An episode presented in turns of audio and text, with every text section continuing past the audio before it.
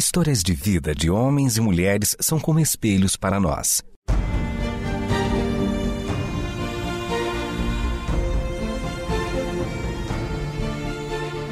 Convidamos você para entrar nas páginas do livro que conta a história do Deus que entrou em nossas histórias. Ouça sobre pessoas que viveram os mesmos conflitos que você e eu enfrentamos e que em Deus encontraram sentido da vida. A partir de agora, você está diante do Espelho na Janela. A narrativa a seguir é baseada em personagens e histórias bíblicas, mas com complementos ficcionais.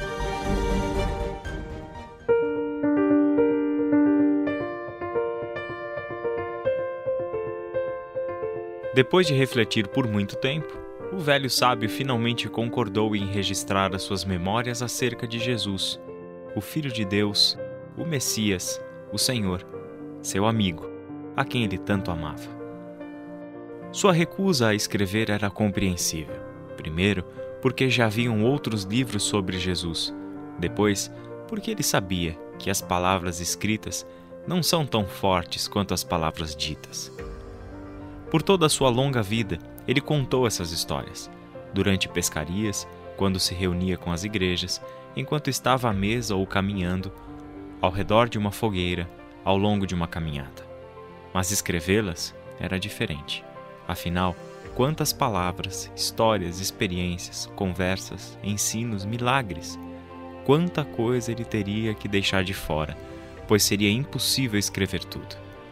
E aquelas histórias que ele haveria de incluir, como escolhê-las? Será que por grau de importância? E como ele atribuiria importância às inúmeras palavras e aos tantos feitos do seu amigo? Seria possível fazer uma seleção sem que as suas escolhas diminuíssem o significado das palavras e das ações de Jesus? Eram questionamentos sérios, verdadeiros temores que ele tinha. No entanto, mesmo sabendo que não seria fácil, João decidiu assumir o grande risco, pois concluiu que as jovens igrejas precisavam de um registro sobre Jesus a partir das suas memórias.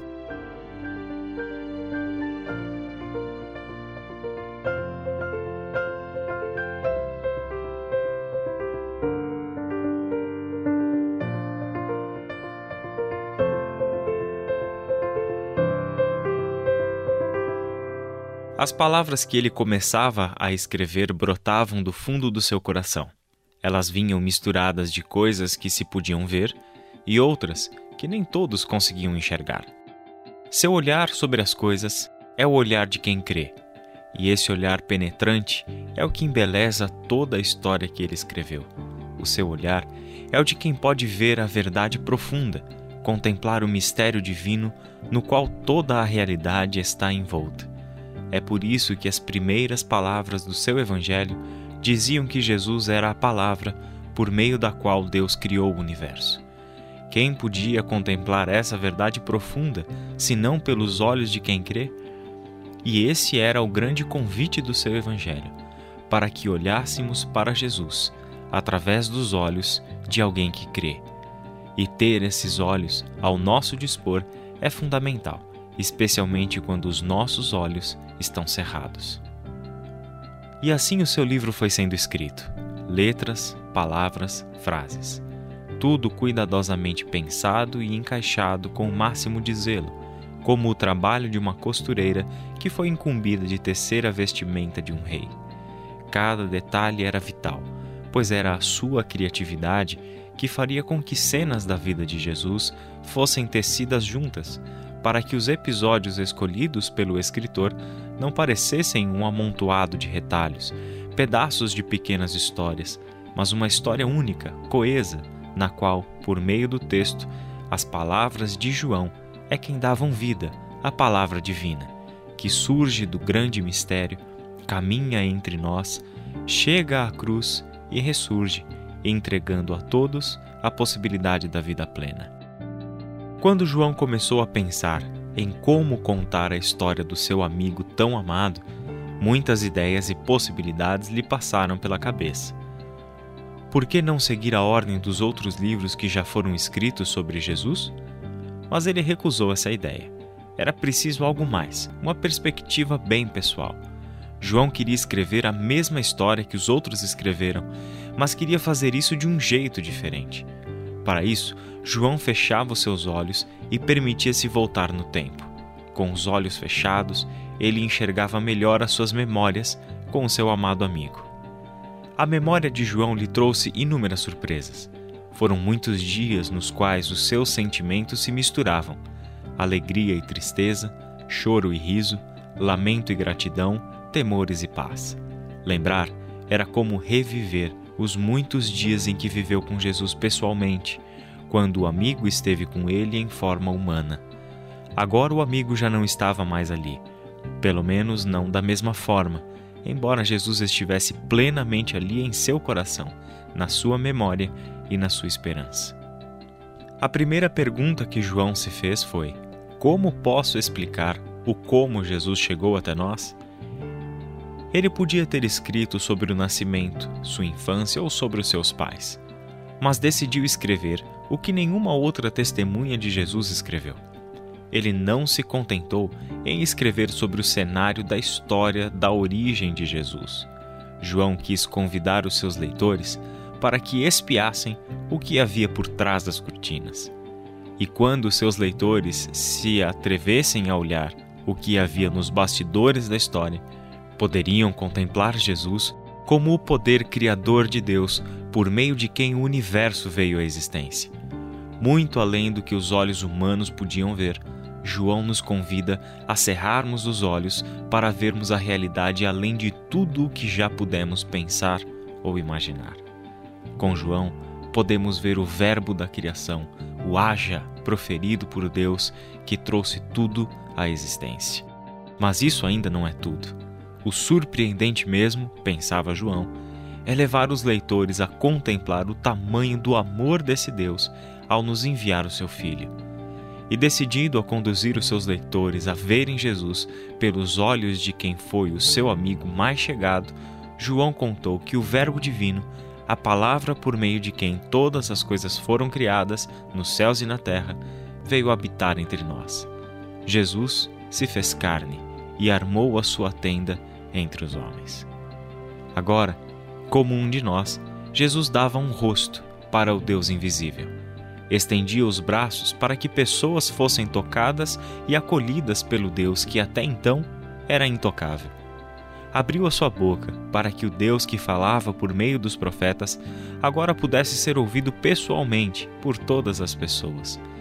Colocou os seus ouvidos à disposição para que as pessoas pudessem dizer o que pensavam para ele olhando nos seus olhos. E dessa forma, Jesus era o Filho de Deus, o próprio Deus, que agora andava entre nós.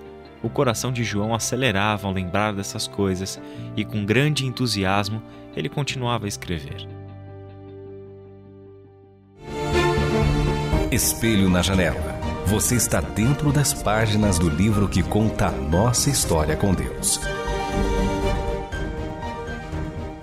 Depois, João se perguntou: como posso explicar para os meus leitores sobre a missão de Jesus? Seu amigo não apenas nasceu e viveu, como quem vai descobrindo o que a vida lhe reserva. Sua vinda a este mundo tinha um propósito muito claro. Jesus era o Cordeiro de Deus que haveria de ser sacrificado para tirar o pecado do mundo. Ele veio para nos trazer a cura, como a serpente que fora levantada no deserto nos dias de Moisés. Jesus veio para trazer à realidade plena o sonho de Jacó, que viu uma escada que ligava a terra ao céu. Agora, Jesus era essa escada, por e em quem o mundo de Deus e o mundo dos homens estão eternamente reconciliados. Essa era a sua missão. Em seu sacrifício, Jesus seria glorificado, pois na sua cruz, Deus estava mostrando para o mundo toda a inimaginável extensão e profundidade do seu amor. João fechou os olhos novamente. Como posso descrever o meu amigo para quem não o viu e o conheceu como eu? Só havia uma forma de João escrever para as pessoas quem era o seu amigo. Ele tinha que contar o que viu Jesus fazer. Então João começou lembrando de uma festa. Era um casamento em Caná da Galileia. Depois de alguns dias de festa, o vinho acabou. Mas Jesus não queria que a festa acabasse, por isso, ele transformou água em vinho, e todos puderam continuar a festejar com os noivos. Essa memória era marcante para João, pois além de ser o primeiro sinal miraculoso que Jesus realizou, dizia muito sobre o seu amigo. A presença de Jesus entre nós nos fez viver uma constante festa, mesmo em meio às adversidades. E mesmo quando o mundo está ruindo ao nosso redor, nada pode fazer parar a festa dentro do nosso coração. E falando em mundo ruir ao nosso redor, desde muito cedo Jesus foi perseguido pelos líderes religiosos. Embora alguns deles até tenham se aproximado de Jesus com o coração sincero e se tornaram seus amigos, como Nicodemos, por exemplo, a maioria dos líderes do povo se opuseram a Jesus, ouviram em Jesus uma grande ameaça. Mas só viram uma ameaça porque os seus olhos foram incapazes de enxergar a verdade profunda sobre quem era Jesus. Foi por isso que, depois de inúmeras tentativas e planos, finalmente chegou o dia em que eles conseguiram levar Jesus à prisão, ao julgamento e à morte. Mas enquanto eles planejavam essas coisas contra Jesus, e mesmo Jesus sabendo que os líderes religiosos pretendiam fazer, ele não se abateu, não recuou, pelo contrário, continuou a caminhar em direção à cruz que o aguardava no futuro próximo. E enquanto não chegava a sua hora, Jesus parava num poço perto de Samaria e pedia água para uma mulher que ali estava. Eles conversaram como duas pessoas normais, como se ali naquele encontro, não houvesse judeu e samaritano, homem e mulher, um homem santo e uma mulher pecadora.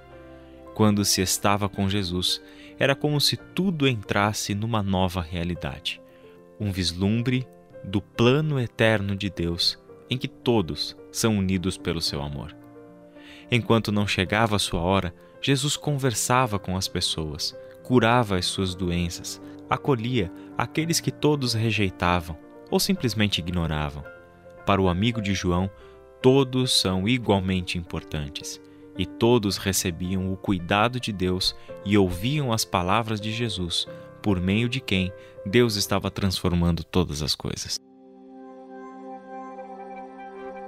João também trouxe à memória outros amigos muito próximos de Jesus, como os irmãos Maria, Marta e Lázaro.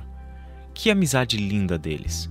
Uma amizade tão profunda que, quando Lázaro morreu, Jesus sentiu seu coração partindo ao meio. Ele viu o desespero no rosto das suas amigas Maria e Marta. Ouviu o choro das pessoas. Olhou para dentro de si e não se conformava em saber que, por causa do pecado que há no mundo, a morte triunfava sobre a vida. E recusando aceitar a realidade, Jesus trouxe seu amigo Lázaro de volta à vida. Ele o queria vivo de olhos bem abertos, para que quando estivesse preso na cruz, Lázaro o visse ali e entendesse que o Filho de Deus estava dando a sua vida para que nunca mais a morte triunfasse sobre a vida. Afinal, quem é Jesus, senão o caminho, a verdade e a vida? Quem é Jesus, senão o bom pastor que dá a sua vida por suas ovelhas? Quem é Jesus, a não ser a própria vida de Deus que veio trazer luz ao mundo de trevas e vida ao mundo de morte? Com essas e tantas outras ideias em mente, João escreveu o seu Evangelho. Tudo o que ele pede aos seus leitores é: me deixem conduzir vocês para que conheçam Jesus como eu conheci. Desejem contemplá-lo através dos meus olhos. Se vocês, amados leitores, desejarem de todo o coração verem o que eu vi, então olharão para o Filho e verão o Pai. E vocês, assim como aconteceu comigo, passarão de espectadores à distância a amigos tão próximos que vocês e Jesus serão um só, assim como o Filho é um com o Pai.